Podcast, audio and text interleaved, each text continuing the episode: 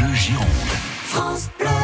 7h54, excellent début de journée. Juste avant d'accueillir Bruno Beurrier, sachez que si vous êtes en, en pleine réflexion pour les élections européennes de, de dimanche, pas de souci.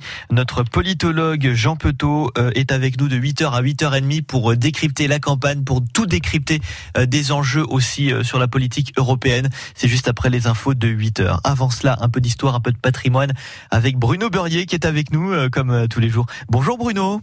Bonjour Charles, bonjour à tous. Alors aujourd'hui Bruno, vous nous emmenez euh, du côté de Pauillac à la, à la découverte euh, d'une histoire euh, d'amitié de, qui se transmet de père en fils. Oui, tout à fait, une amitié entre les pays architectes de père en fils et les cases viticulteurs bien connus dans le Médoc.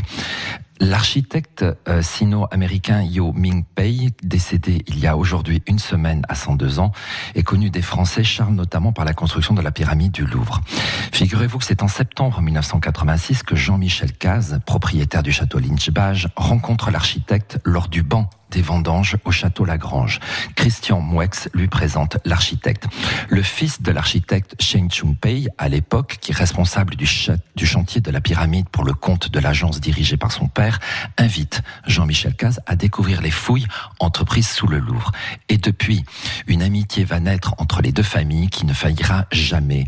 Amitié qui se transmet entre leurs fils. En effet, depuis 2006, Jean-Charles Caz, le fils de Jean-Michel, succède à son père et à compter de 2009, les deux fils, Xin Pei et Jean-Charles Caz, réfléchissent à la réalisation au château Lynchbage d'un nouveau chai.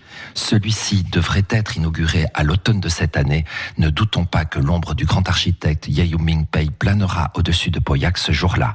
De la pyramide dans la cour Napoléon du Louvre au chai contemporain du château Lynchbage à Pauillac, quel joli trait d'union entre deux familles, une amitié de père en fils. Une très belle histoire. Merci beaucoup Bruno Burry. On vous retrouve bien sûr demain à la même heure sur euh, France Bleu Gironde pour découvrir de, nouvelles histoires euh, d'ici, des histoires euh, du patrimoine girondin. Excellente journée à toutes et à tous. Il est 7h57 sur France Bleu Gironde.